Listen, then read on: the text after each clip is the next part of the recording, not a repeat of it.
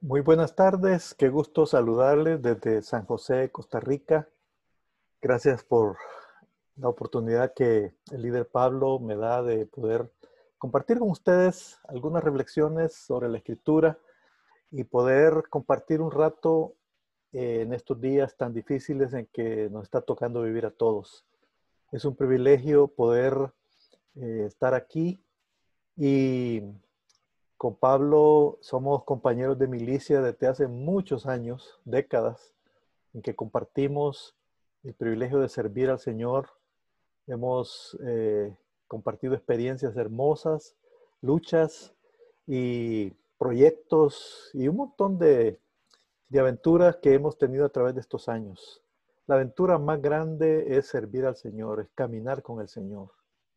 Y espero que esta tarde podamos eh, escuchar del Señor, escuchar su voz, escuchar de su propio corazón. Quiero comenzar abriendo eh, la escritura para que sea la misma palabra de Dios la que nos hable eh, a través de esta reflexión. Oremos antes de empezar. Gracias Señor, porque tú estás con nosotros en esta tarde. Tú nos reúnes desde los diferentes lugares a través de estos espacios digitales. Gracias por la protección que pones sobre nuestras familias, sobre nuestra ciudad, sobre el país. Gracias por la oportunidad que tenemos de unirnos como una comunidad que te busca, como iglesia, como familia, para escuchar de ti. Por favor, Señor, habla a nuestros corazones. Llénanos de tu poder para que juntos podamos crecer y llegar a ser como Jesús, para dar testimonio de tu amor y tu bondad a esta ciudad y a esta nación que tanto lo necesita, especialmente en estos días. Bendice nuestro tiempo juntos, Padre, en el nombre de Jesús. Amén. Quiero compartir algunos pensamientos sobre el llamado de Dios. Y esta palabra del llamado tiene un cierto componente místico. Eh, quizás para muchos cuando hablamos de llamado, lo primero que se nos viene a la mente es aquel encuentro que Moisés tuvo con Dios eh, en el desierto, cuando la zarza ardía y no se consumía y escuchó la voz de Dios. O tal vez se nos viene a la mente aquel, aquel aquellos pasajes en el libro de Isaías, cuando el Señor, eh, cuando Isaías eh, ve una visión y ve unos ángeles que vienen y ponen unos carbonos encendidos en su boca y escucha esa voz que dice, eh, ¿a quién enviaré y quién irá por mí? son momentos extraordinarios como místicos y a través de la escritura podemos ver cómo Dios llamó a hombres y mujeres de esa manera, así específicamente, para una tarea específica, como liberar al pueblo de Israel de la esclavitud, etc. Y también eh, eh, recientemente hemos escuchado o escuchamos historias de hombres y mujeres que nos cuentan que recibieron un llamado de Dios específico. Yo mismo eh, allá por el año 77, eh, cuando yo tenía planes ya hechos para mi vida, eh, en un momento bien especial que recuerdo con, con mucho dramatismo, el Señor me llamó a servirle a tiempo completo. Y quizás muchos de los que estamos aquí hemos tenido experiencias similares en que Dios nos ha dado una impresión yo nunca he escuchado una voz audible, pero sí he tenido impresiones claras del Señor eh, llamándome a, ciertas cosas específicas, tareas y, momentos en que mi corazón se ha conectado de una manera súper eh, especial con el Señor. Pero también el llamado del Señor tiene una dimensión que es para todos los cristianos. Todos los cristianos somos llamados a diferentes cosas por el Señor. Y de esta, es de esta dimensión que quiero hablar esta tarde con ustedes. Quiero compartir una serie de pasajes escriturales para que sea la, la escritura misma la que nos hable y nos recuerde de estos llamados de Dios para nosotros.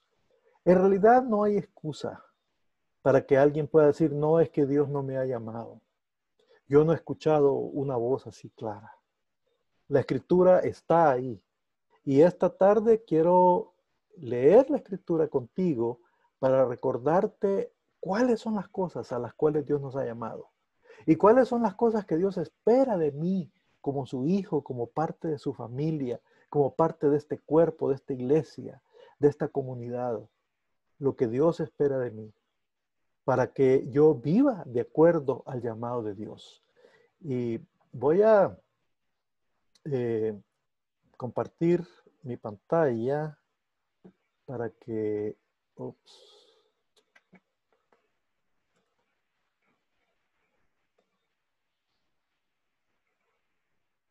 para que lo podamos, lo podamos ver.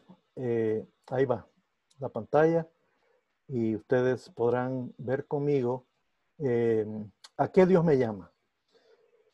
Dios está listo para caminar conmigo y la, y la esperanza de todo cristiano, eh, de, de Dios para todo cristiano, es que seamos hombres y mujeres con Jesús en el trono de la vida. Y este es un cuadro que muchos de ustedes conocen, tiene muchos años, está en las cuatro leyes espirituales y muchos otros materiales que usamos. Es el trono de la vida, es esa silla que está en el centro, Jesús en el trono de la vida, el yo o el ego a un lado y los círculos pequeños son los intereses que todos tenemos, diferentes, la familia, el trabajo, los hobbies, eh, ocupaciones, diferentes puestos, roles, que eh, bajo el poder del Espíritu Santo están en armonía y están eh, controlados por el Señor. E, eso es el ideal, hacia ahí debemos crecer. Bueno, cuando yo pienso en el llamado y le pregunto a la escritura, la escritura me contesta y me recuerda varios aspectos del llamado de Dios y examinemos el primero. La primera cosa a la cual Dios me llama es a sí mismo. Dios me llama a sí mismo. Dice en Deuteronomio 6:5, y amarás al Señor tu Dios de todo tu corazón y de toda tu alma y con todas tus fuerzas. Lo primero que Dios quiere hacer conmigo es estar conmigo. Dios quiere que yo ame, lo ame a Él, que Él sea lo primero en mi vida, que Él sea la prioridad, que no tenga otros dioses, que no tenga otros intereses, que no tenga otras cosas a quien rendirles pleitesía, que, que yo sea, dice Dios, que yo sea lo primero en tu vida.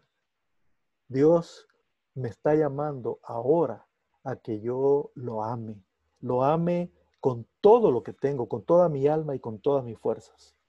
La segunda cosa a la cual Dios me llama es a estar con Él. Dice Mateo 11, 28, vengan a mí todos ustedes que están cansados y agobiados, y yo les daré descanso. Ven a estar conmigo a estar conmigo. A veces pensamos que, que Dios nos llama para que hagamos cosas. Y sí, Dios quiere que hagamos cosas. Pero la primera, el primer llamado de Dios para mí es para estar con Él. Qué lindo es eh, ver a, un bebé o a un niño o una hija que viene y, y, pone su cabeza en mi hombro y podemos abrazarnos. O mi esposa o esposo eh, qué, lindo es disfrutar esos momentos en que casi sin palabras podemos unir nuestros corazones. Eso es lo que Dios quiere hacer conmigo. Dios no anda buscando tanto activistas locos que andan para acá y para allá. Dios no está tan interesado en que yo le dé solo mi dinero, mi tiempo y que yo le, dé eh, espacio para estar en un comité, en otro equipo. Todo eso vendrá después a lo primero lo que Dios me ama, lo, lo que Dios me llama, es a que yo lo ame y que yo esté con Él. Especialmente aquellos que estamos cansados y agobiados.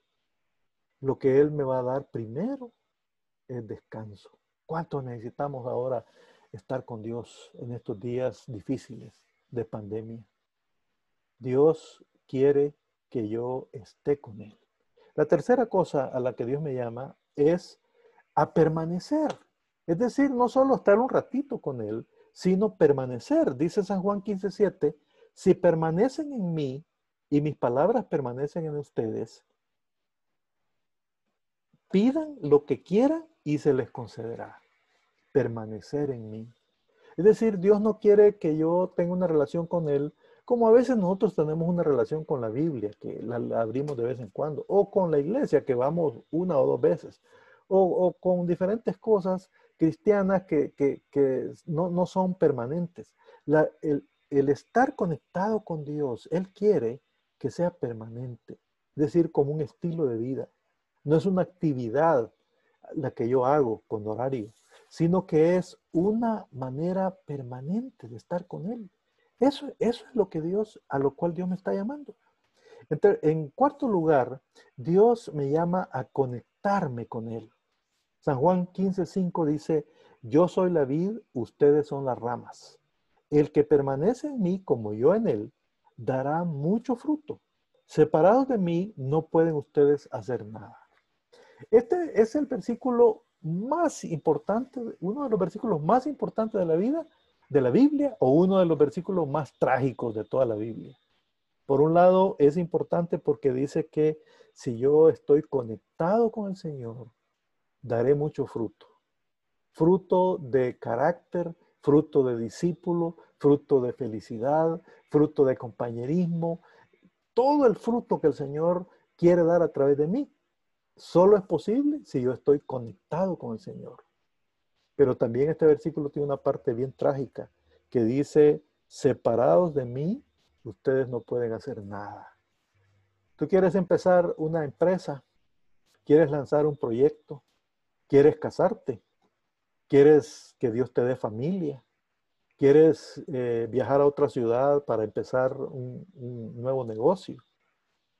Esta es la manera de tener, de asegurar el éxito. Es cuando estamos conectados con el Señor. Esa es la única manera. Todo lo demás se puede venir abajo. Entonces, esta es la primera dimensión del llamado. Es un llamado a estar con el Señor, a amar al Señor, a permanecer conectado con el Señor.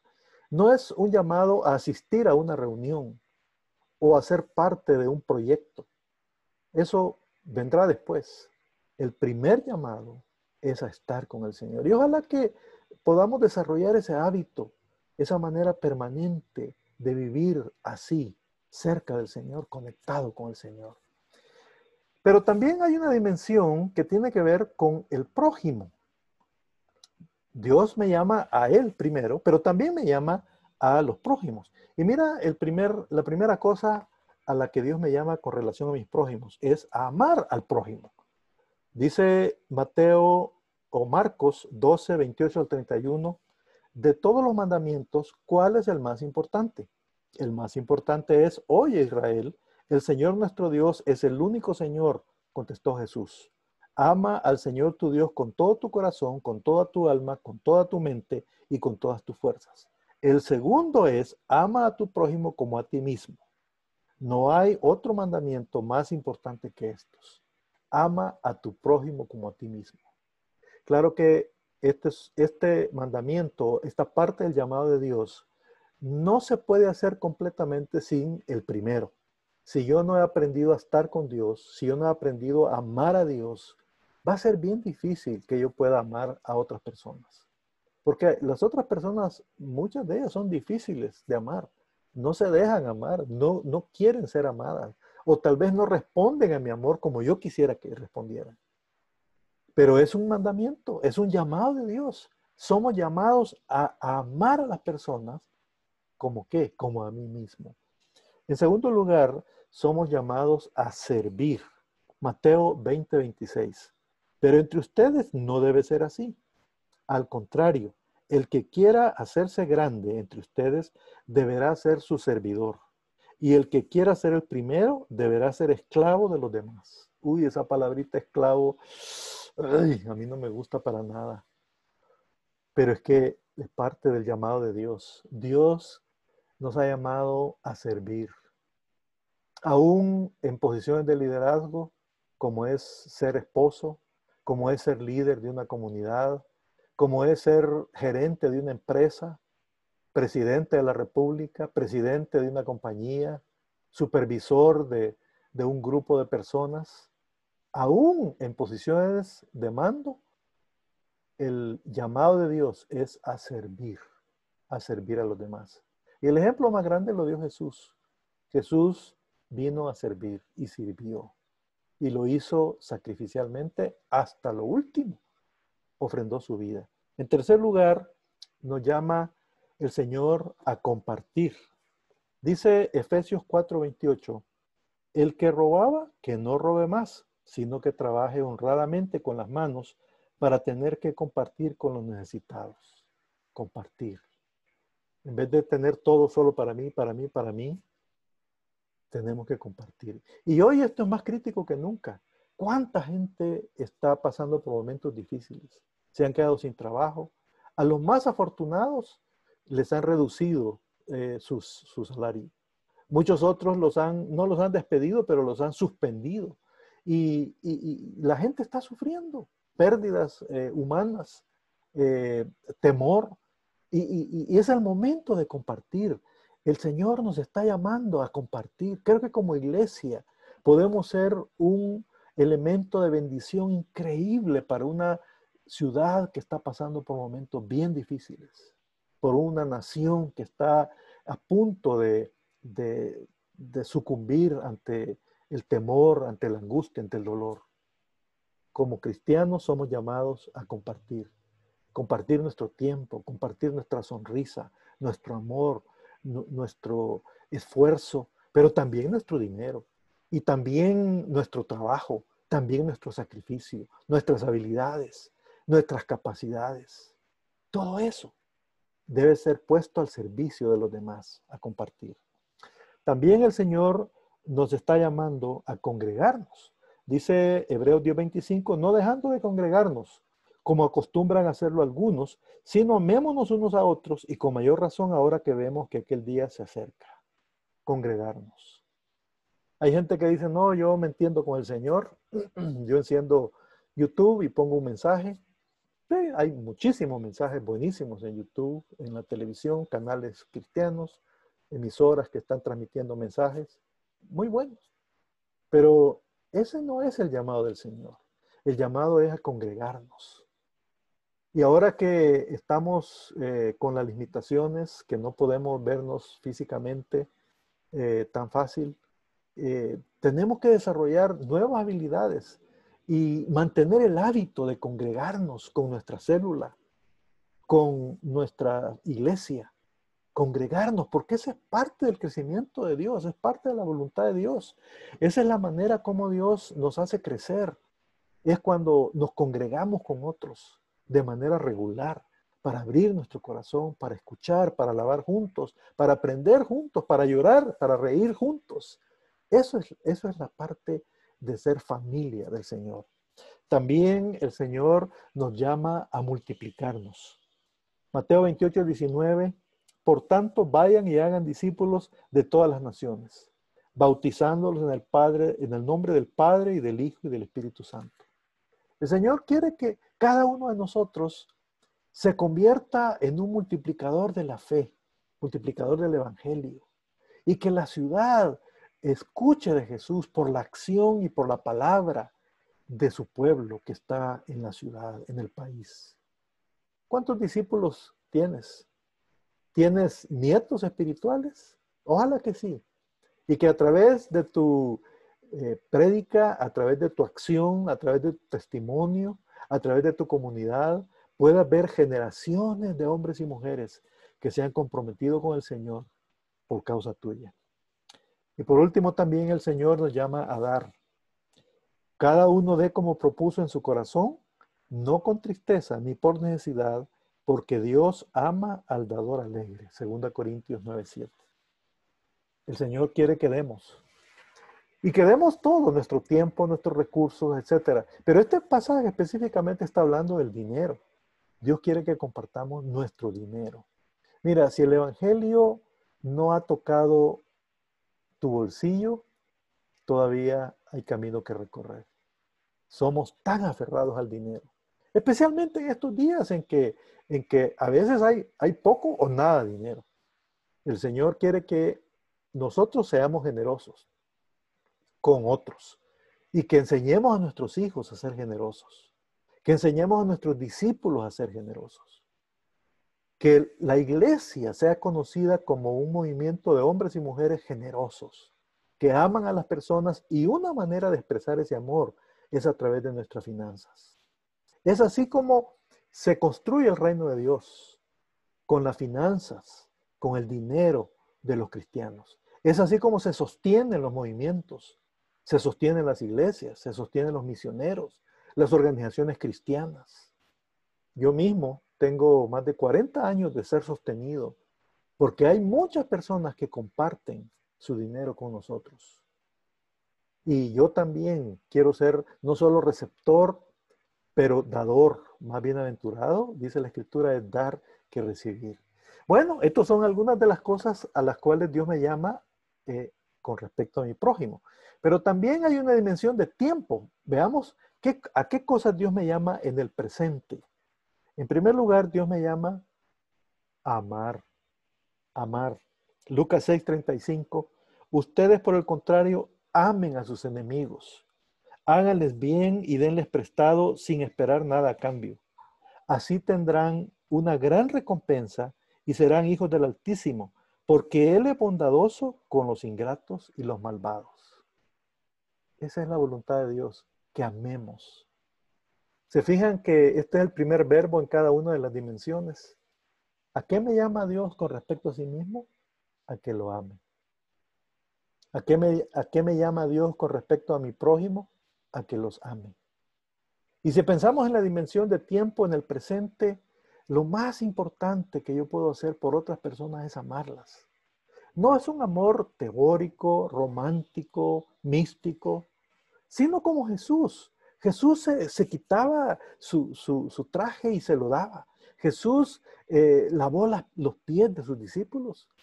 Y Jesús se quitó la comodidad de ser hijo, de ser Dios, no, hijo de Dios nada más, pero Dios también, y se vino a vivir en medio de nosotros. ¿Qué demostración más grande?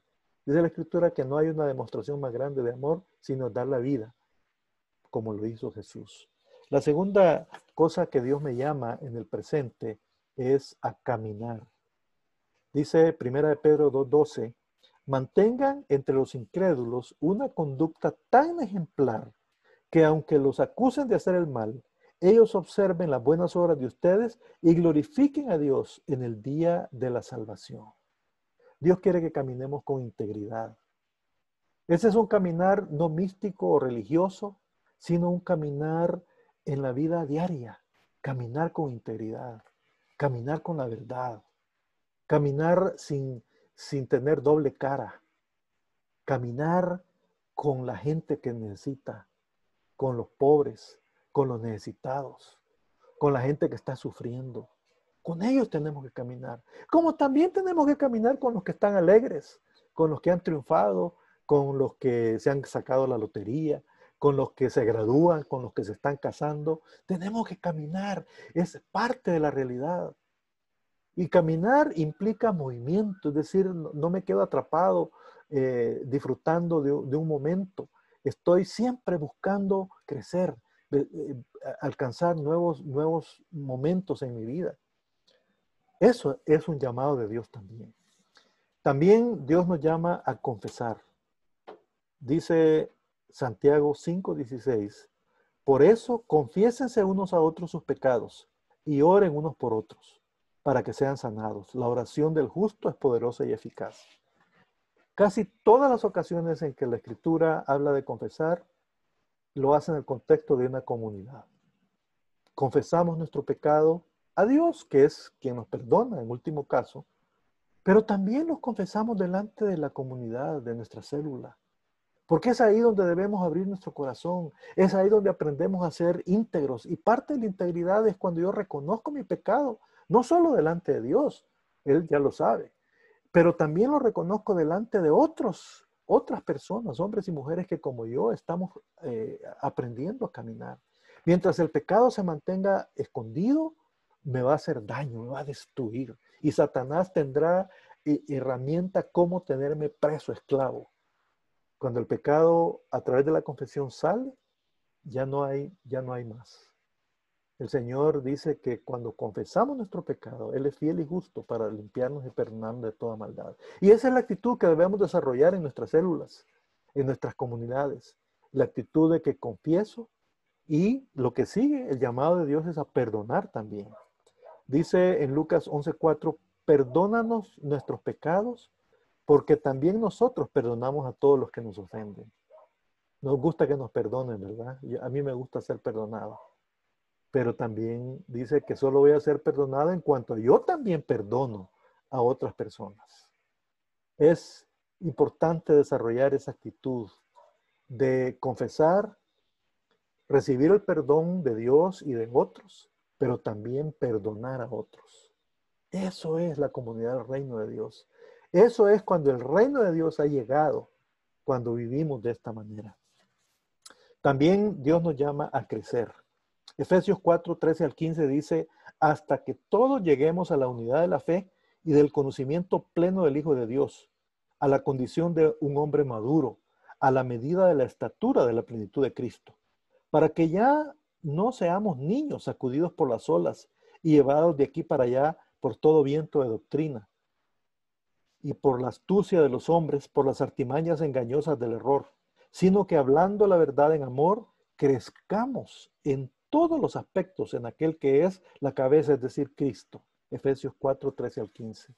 Ya no seamos niños, vamos creciendo. Y una vez más, el mejor lugar para crecer es en el contexto de la comunidad, de la célula. Es ahí donde aprendemos y descubrimos cómo es Dios.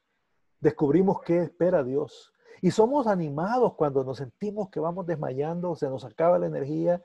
Eh, eh, mi hermano, mi hermana de célula es con quien me siento animado, me siento impulsado a crecer. Y es también yo puedo impulsar a otros cuando otros se sienten mal. Y también el Señor me llama a descansar. Por nada estéis afanosos, antes bien en todo, mediante la oración y súplica, con acción de gracias, sean dadas a conocer vuestras peticiones delante de Dios. Y la paz de Dios, que sobrepasa todo entendimiento, guardará vuestros corazones y vuestras mentes en Cristo Jesús. Filipenses 4, 6, 7. Ah, el Señor sabe que yo me canso. El Señor sabe que yo estoy preocupado, estoy afligido. El Señor sabe que no tengo seguridad del futuro y que a veces no duermo pensando en todo lo que tengo que pagar, en todos los compromisos y no me cuadran los números. Todo eso lo sabe el Señor, pero, pero el Señor quiere que yo se lo diga, se lo le abra mi corazón. ¿Para qué? Para que su paz, que sobrepasa todo entendimiento, venga y me permita descansar. Qué, eh, qué necesario es el día de hoy tener la oportunidad de descansar. Y en medio de todas las angustias, de la locura del mundo allá afuera de mi casa, aquí en mi, en mi grupo, aquí en mi célula, aquí en mi familia, aquí en mi comunidad, estamos descubriendo cómo vivir en paz, cómo descansar. A eso Dios nos ha llamado también. Y quiero terminar mencionando un par de cosas acerca del futuro también. Dios me llama al futuro. El llamado de Dios no solo es del presente, Dios también tiene un plan para mí, para el futuro, para la eternidad. La primera cosa a la que Dios me llama es a disfrutar. Juan 14, 2 y 3 dice, en la casa de mi Padre hay muchas moradas. Si no fuera así, os lo hubiera dicho porque voy a preparar un lugar para vosotros. Y si me voy, y si me voy, preparo un lugar para vosotros, vendré otra vez y os tomaré conmigo, para que donde yo estoy, ahí estéis también vosotros. Como dijimos al principio, Dios quiere tanta nuestra compañía. A Dios le encanta estar conmigo tanto que Él quiere que yo esté con Él para toda la eternidad. No le basta hoy, los años que yo estaré en este, en este mundo físico. Dios dice, Layo, yo quiero que tú estés conmigo siempre. Por eso yo te, te quiero asegurar el futuro eterno. estado, estoy construyendo una casa para ti, una morada para ti, para que tú y yo no solo vivamos juntos este rato, estos 80, 90 años, ah, cuando, cuando mucho, pero para toda la eternidad. Dios quiere disfrutar de mi compañía y yo quiero también disfrutar de su compañía, de tal manera que mi futuro está asegurado con el Señor. Dios también me llama a vivir y reinar, para que todo aquel, dice San Juan 3, 15 y 16, para que todo aquel que cree tenga en él vida eterna. Porque de tal manera amó Dios al mundo que dio a su Hijo unigénito, para que todo aquel que en él cree no se pierda, mas tenga vida eterna, a vivir con él eternamente. Quizás hay personas que han fallecido, personas cercanas a ti, familia, amigos, vecinos, gente de tu familia extendida. Hoy es cuando más tenemos que hablar de la vida eterna. Hoy es cuando más tenemos que estar seguros que yo tengo vida eterna. Para poder enfrentar la enfermedad, las crisis de una manera diferente, con paz, pero también para ayudar a otros que quizás no tienen esta esperanza y están súper afligidos, están eh, angustiados, porque ahí viene el COVID, ahí viene la crisis y nos vamos a morir todos, los hospitales van a, eh, van a colapsar. Pues puede ser que sí, que eso llegue. Pero sabes, cuando yo tengo mi futuro asegurado, yo puedo enfrentar el presente y el futuro con paz. Y también dice el Señor, que hay una misión para el futuro y es reinar. Segundo Timoteo 2, 11 y 13 dice, palabra fiel es esta, que si morimos con Él, también viviremos con Él. Si perseveramos, también reinaremos con Él. Si le negamos, Él también nos negará. Si somos fieles, Él permanece fiel, pues no puede negarse a sí mismo. Esta es la realidad del llamado de Dios el llamado que no tiene fin, el llamado que comenzó con ven a mí, ámame, comparte conmigo, conéctate conmigo, permanece conmigo, que pasa por eh, reflejar eso mismo a mi prójimo y que es, una realidad en el presente y que no tendrá fin. Eso es el llamado de Dios. A eso es lo que Él nos, nos, está llamando. Y yo espero que estos pasajes de la Escritura hayan sido un buen recordatorio para que tú y yo nos mantengamos fieles a nuestro llamado. En tiempos de abundancia, en tiempos de abundancia, donde hemos tenido todo, y también en tiempos difíciles como ahora, cuando muchas cosas en las cuales confiamos quizás están terminando o ya se acabaron. Y donde vamos a tener que descubrir nuevas dimensiones de la confianza en el Señor y de la fe en Dios. Esto es el llamado del Señor. Mi oración es que esta promesa sea una realidad para ti. Quiero concluir mi reflexión de esta tarde leyendo y orando en base a esta promesa que resume todo lo que Dios tiene para nosotros. Dice en Romanos 8, 37 al 39, pero en todas estas cosas somos más que vencedores por medio de aquel que nos amó. Porque estoy convencido que ni la muerte, ni la vida, ni ángeles, ni principados, ni lo presente, ni lo porvenir, ni los poderes, ni lo alto, ni lo profundo, ni ninguna otra cosa creada nos podrá separar del amor de Dios, que es en Cristo Jesús, Señor nuestro. Esto es el llamado de Dios, a que estemos unidos con Él, de tal manera que nuestra fe es tan grande que hemos entendido que nada nos puede separar del amor de Dios. Amenazas, virus, enfermedades, crisis, ninguna cosa nos puede separar del amor de Dios. Oremos. Padre Santo, muchas gracias, porque tú has dejado llamados claros para cada uno de nosotros. Y aunque muchos quizás nunca hemos tenido una experiencia mística, una experiencia sublime, Pero hoy hemos sido recordados a todas las cosas a las cuales tú nos has llamado. Gracias Señor porque tu principal llamado es a estar contigo, amarte, a estar conectados contigo Señor. Y en esta tarde hoy reconfirmamos nuestro compromiso de vivir de esa manera, conectados contigo. No, no solamente en la iglesia, pero en la casa, en el trabajo, en la solitud de nuestra habitación, donde quiera que estemos, queremos vivir para ti. Yo quiero vivir para ti, Señor. Y quiero recordar esta promesa que no hay una sola cosa que me pueda separar de ti.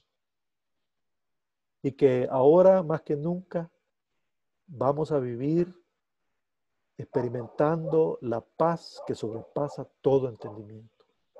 Muchas gracias, Señor, por tu amor y tu misericordia, que hoy han sido renovadas y mañana van a ser restauradas y van a ser renovadas. Gracias, Señor. Gracias, Padre, en el nombre de Jesús. Amén. Muchas gracias por permitirme compartir con ustedes estas reflexiones de la Escritura.